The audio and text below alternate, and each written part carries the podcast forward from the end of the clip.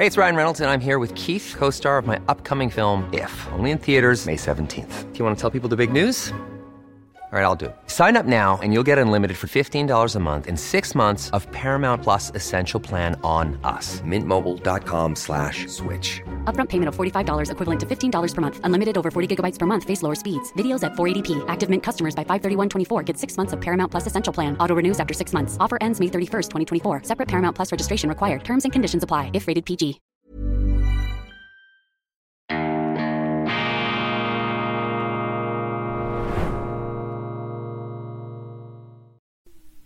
Grüezi miteinander, ganz herzlich willkommen, meine sehr verehrten Damen und Herren, liebe Freunde, im neuen Jahr bei Weltwoche Daily, die andere Sicht, unabhängig, kritisch, gut gelaunt und bestens ausgeschlafen an diesem Montag, dem 9. Januar 2023, schweizerische Schwerpunktausgabe, alles Gute, viel Kraft, Zuversicht und positive Energie, positive Energie, dieser äh, neudeutsche Terminus für die nächsten nicht mehr ganz 365 Tage. Sollte es Ihnen jemals an Optimismus mangeln, schalten Sie ein. Ich bin Ihr täglicher, frühmorgendlicher Motivationsbooster, hier der Vorturner der Nachrichten bei der äh, intellektuellen Frühgymnastik, wobei allzu intellektuell will ich es nicht halten. Das Wichtigste ist ja gescheit zu sein, hoffentlich gescheit zu sein. Das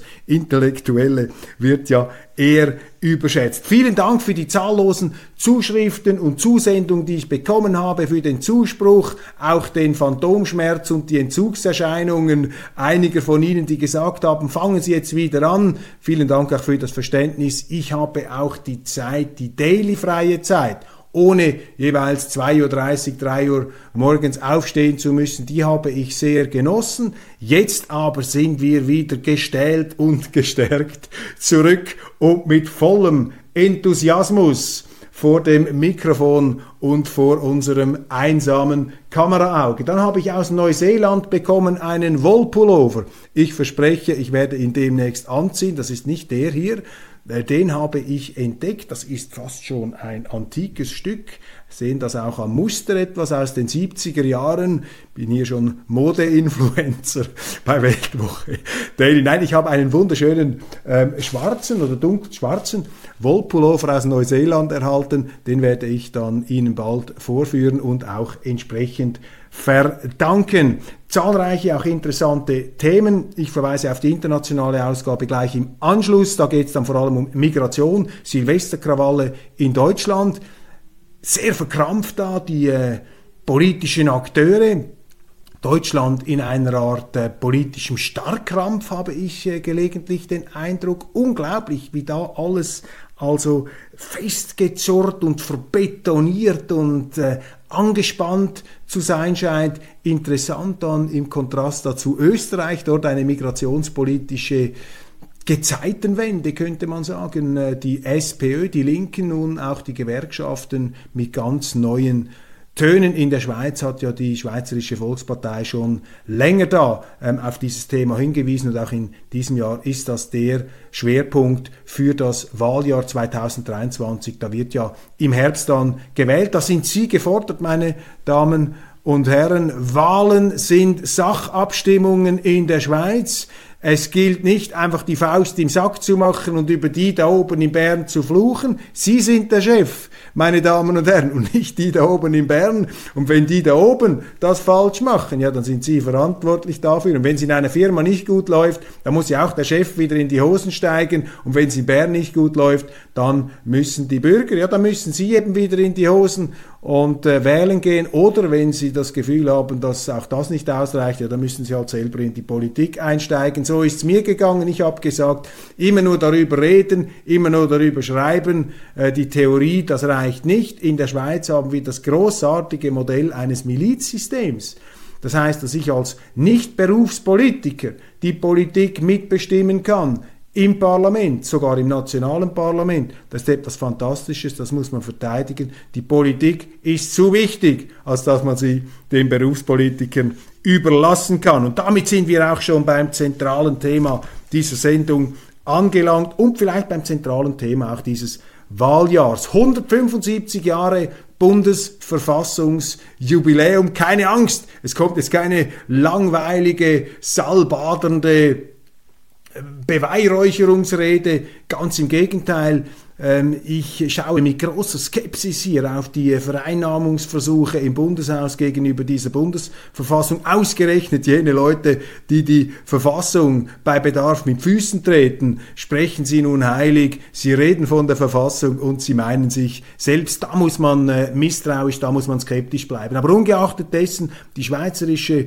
Bundesverfassung, 175 Jahre alt, wird sie 2023, 1848 das Schlüsseldatum der moderne Bundesstaat. Das ist schon ein äh, politisches Naturwunder, äh, könnte man sagen, wobei wir uns Schweizer darauf nichts einbilden sollten. Aber wir sollten uns immer wieder vergegenwärtigen, warum denn dieses politische Naturwunder ein solches geworden ist. Ich will Ihnen nur ganz kurz ein paar Schlaglichter ähm, äh, und aus meiner Sicht äh, vielleicht die, die wesentlichen Akzente in Erinnerung rufen. Also 1848 Gründung des modernen Bundesstaats Schweiz mit einer modernen Verfassung, Zweikammersystem ohne direkte Demokratie, äh, damals äh, noch das morsch gewordene Gebäude der alten Eidgenossenschaft wurde weggeräumt und man hat diese neue Schweiz hingestellt. Punkt 1, die Schweiz ist ein rares Beispiel für einen demokratischen Nationalstaat. Das heißt, Nationalismus, Demokratie und Liberalismus sind eine fruchtbare Symbiose eingegangen der Nationalismus an sich nicht etwas Schlechtes, sondern das war eine Freiheitsbewegung, eine Emanzipationsbewegung im 19. Jahrhundert. In der Schweiz, in Großbritannien, auch in den Vereinigten Staaten hat das zu einem sehr gesunden und wohlgeordneten Staatswesen geführt. In anderen Ländern, etwa in Deutschland, in äh, Italien, äh, ist das dann irgendwann in den äh, Brutalonationalismus ausgeartet, ins Verbrechen, in die Raserei. Aber die Schweiz, Großbritannien, ähm, auch äh, die Vereinigten Staaten sind eben ähm, Beispiele dafür, dass dieser äh, Nationalstaat, der demokratische, liberale Nationalstaat, ein Erfolgsmodell sein kann, wenn man ihn nicht zu Schanden reitet. Zweite, vielleicht fast noch wesentlichere Erkenntnis, 175 Jahre und nur ein paar Revisionen ein Bollwerk der Stabilität und der Kontinuität. Die Politiker, die Bundesräte sind nur Fußnoten in der Geschichte der Schweiz. Das Wesentliche sind diese Verfassungsgrundsätze, die zentralen Staatssäulen. Das bringt mich zum dritten Punkt. Was sind denn diese Staatssäulen? Die die Schweiz durch die Stürme der Geschichte geführt haben und auch einen Wohlstand möglich gemacht haben in diesem Land. Das dürfen wir nicht vergessen. Und diese Grundsätze, diese Staatssäulen sind in der Bundesverfassung festgeschrieben. Die Volksrechte, die Volksrechte muss man verteidigen als Parlamentarier, als Bundesrat, als Staatsangestellter. Die Bürger sind der Chef, die Bürgerinnen seit 1971 auch wahlberechtigt. Der Bürger ist der Chef, der Bürger ist in der Schweiz noch Bürger im umfassenden Sinne. Nicht einfach nur alle vier Jahre kann er wählen, sondern er kann die Politiker jeden Tag, zu jeder Zeit mit Initiativen und Referenden kontrollieren. Also eine ganz enge Durchfühlung. Deshalb ist der Schweiz auch erspart geblieben, was wir jetzt zum Beispiel in Brasilien sehen, wo der aufgebrachte Bolsonaro-Anhänger ähm, Staatsgebäude angreifen, wo sie, egal was sie jetzt davon halten und was der einzelne Auslöser gewesen sein äh, mag, das sind ähm, Eruptionen, Vulkanausbrüche des politischen Unmuts, die immer auch damit zu tun haben, dass ein relevanter Teil der Bevölkerung das Gefühl hat, man hört uns nicht zu, unsere Meinung wird da von der politischen Elite nicht ernst genommen. Und dann kann das sehr rabiat ausschlagen. Der Schweiz ist das erspart geblieben abgesehen von auch ein paar brenzligen Situationen in unserer Geschichte, das ist der Schweiz erspart geblieben, davon bin ich überzeugt, weil wir eben dieses ausgebaute, feinmaschige demokratische System haben, die Volksrechte. Das muss man ernst nehmen und das ist in dieser Bundesverfassung drin. Zweitens der Antizentralismus, nicht alles auf Bern schieben. Ähm, die Freiheit, der Staat, der alles an sich reißt, erdrückt die Freiheit, das wollen wir nicht. Und drittens auch aufgepasst vor außenpolitischen Abenteuern. Die Schweiz darf sich nicht die Regierung darf sich da nicht in irgendwelche kriegerischen Eskapaden stürzen. Deshalb die immerwährende, bewaffnete und umfassende Neutralität. Auch das ist ein Verfassungsgrundsatz. Und wenn ich das so in Erinnerung rufe, dann sehen Sie ja, wie es mittlerweile auch in der Schweiz wankt und schlottert, dass diese Verfassungsgrundsätze eben gerade von den Politikern nicht so ernst genommen werden, wie sie ernst genommen werden sollten. Und deshalb finde ich das toll, wenn wir jetzt in diesem Jahr die Gelegenheit haben, uns diese Bundesverfassung wieder zu vergegenwärtigen, uns in Erinnerung zu rufen, für was diese Bundesverfassung steht, was da überhaupt drinsteht, um was das bedeutet und warum das wichtig ist. Und es ist auch schön, dass es da unterschiedliche Meinungen gibt. Man darf das auch instrumentalisieren und vereinnahmen. Aber umso wichtiger ist es, dass dann eben auch die ihre Stimme erheben, die vielleicht aus meiner Sicht jetzt etwas authentischer und tiefer in diese Verfassung hineinblicken und hineingehen, als jene, die sich das nun so äh, vordergründig und auch wohlfeil anzuschminken versuchen. Also die Bundesverfassung ist ganz wichtig, das ist die Referenzschrift, das ist so etwas wie der heilige Gral der schweizerischen Politik und das dürfen wir nicht aus der Hand geben. Und sie ist übrigens auch noch immer sehr aktuell. Nehmen Sie das Thema Volksrechte. Wir dürfen doch die Schweiz nicht der Europäischen Union unterwerfen, den, einem fremden Gesetzgebern, fremden Richtern und ähm, fremden Sanktionen. Das geht nicht. Das widerspricht diametral unserer Verfassung. Aber es gibt nennenswerte Kreise, namhafte Kreise in Bern. Der Bundesrat mehrheitlich, aber auch im Parteienspektrum. Die Mehrheit der Parteien, die möchte das. Oder immer mehr Zentralismus, immer mehr zum Bund schieben. Die ganze Corona-Politik war doch ein einziger Verstoß gegen diese Bundesverfassung. Vielleicht jetzt nicht im legalen Sinne, das müssen Juristen klären, aber im politischen Sinne, das ist doch nicht in Ordnung, wenn der Staat, wenn der Bund alles an sich reißt, wenn die Kantone ähm, fast schon erleichtert Kompetenzen nach oben verschieben. Das ist der falsche Weg. Das sehen wir übrigens jetzt auch in der Klimapolitik. Das ist ja auch der Versuch, dieses Klima, das arme Klima, das sich nicht wehren kann, zu missbrauchen, um den Staat mit immer mehr Kompetenzen auszustatten. Das ist der falsche Ansatz.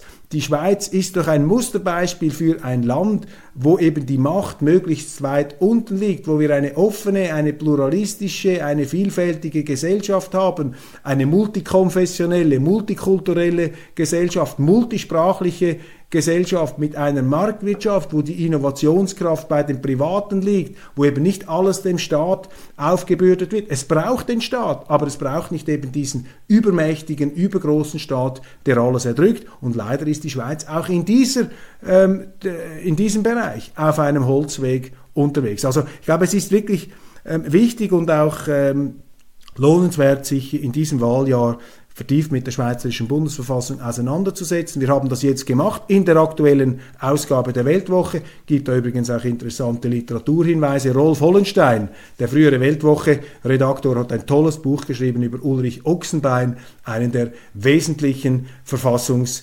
Väter und Verfassungsarchitekten der modernen Schweiz. Ein dramatisches, auch ein abenteuerliches Leben. Ulrich Ochsenbein im Echtzeitverlag.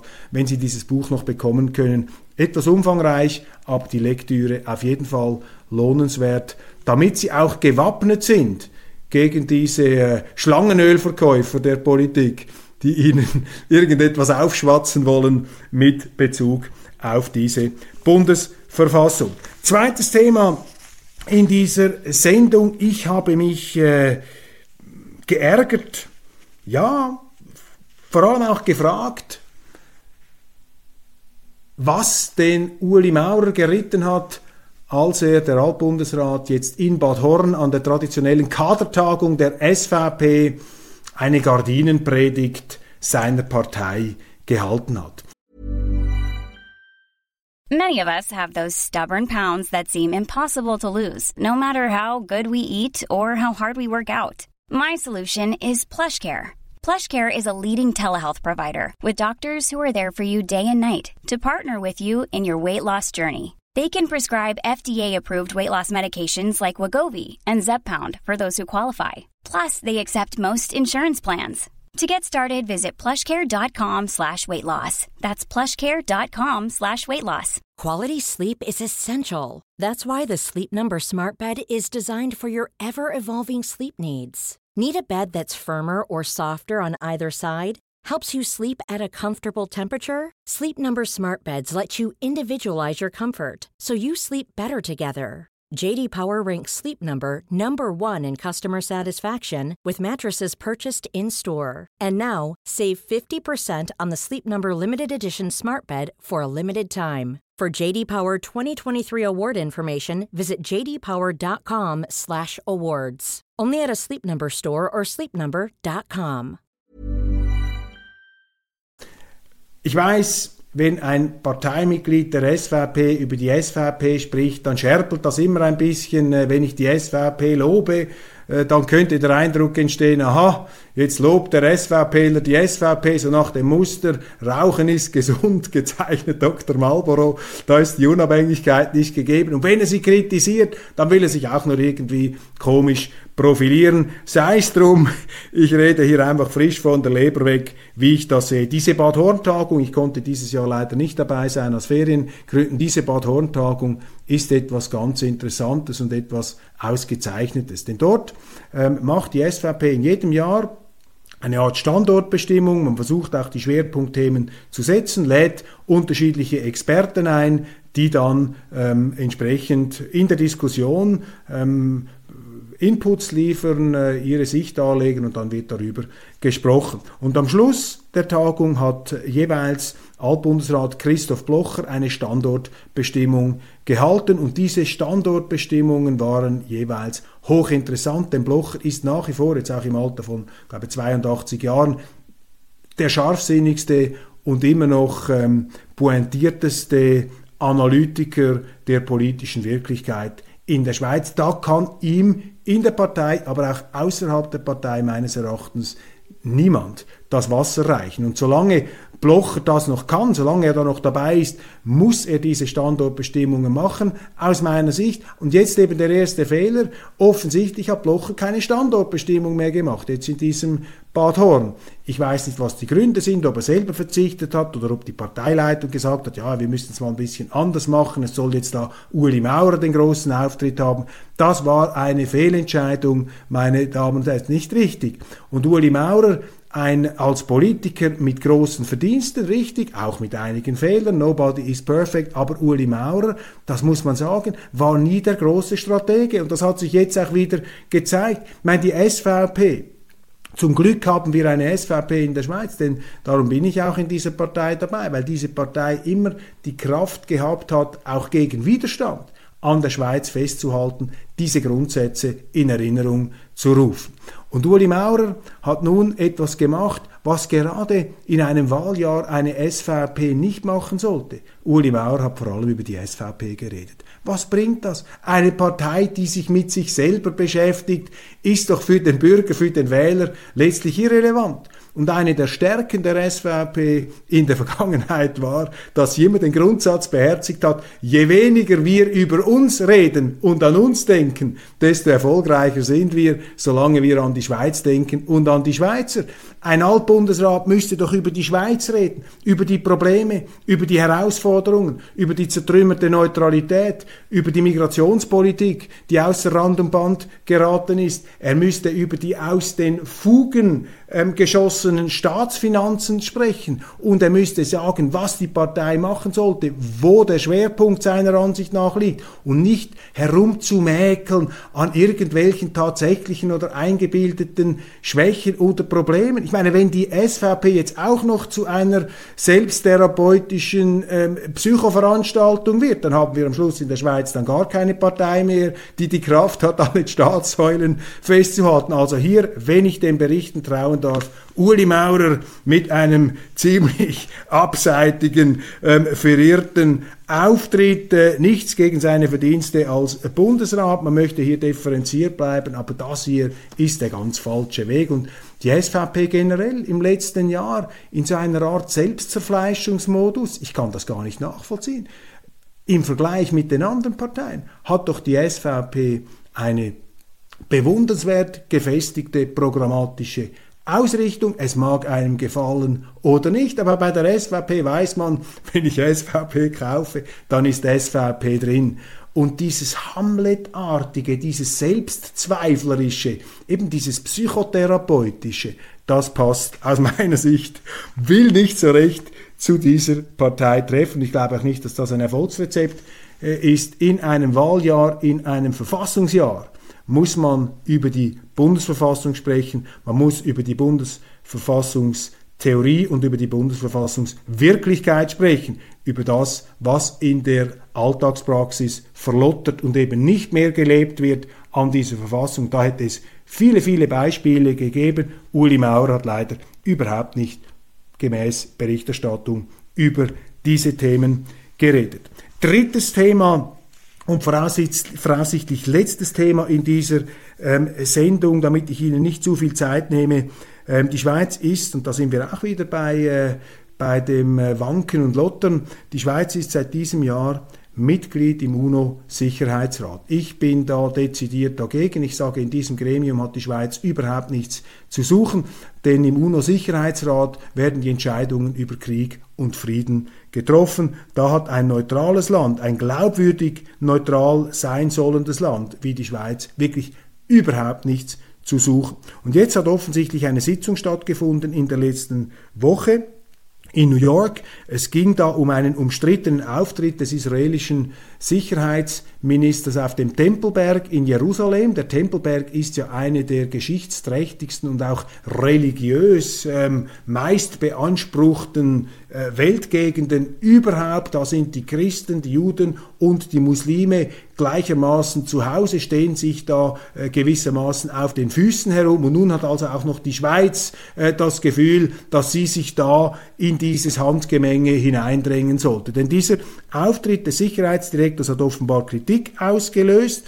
Und das wurde dann zum Thema gemacht beim UNO-Sicherheitsrat. Und jetzt ist genau das passiert, was eben nicht passieren darf. Die Schweiz musste sich dazu äußern, sie musste sich einmischen. Und da ist die UNO-Botschafterin Pascal Beriswil aufgetreten und hat gesagt, ja, es brauche da eine Zwei-Staaten-Lösung in Israel. Also man hat da den Israeli ähm, sozusagen in die Innenpolitik hineingeredet. Sie hat auch diese Kritik am Auftritt sich zumindest atmosphärisch zu eigen gemacht, sich also da auch auf die Seite der Israel-Kritiker geschlagen und so ähm, offiziell im Namen der Schweiz gesprochen. Und ich habe mich jetzt einfach gefragt, ja gut, wer, wer bestimmt jetzt, was sie da sagt? Offensichtlich hat das nicht der Bundesrat jetzt hier entschieden, das hat Frau Beriswil selber entschieden. Sie ist ähm, SP, Sozialdemokratin, der sehr linken, feministisch ausgerichteten Stadtbasler SP, da wissen wir, die sind traditionell israelkritisch, hat sie jetzt hier einfach ihre persönliche Parteimeinung ähm, gebracht.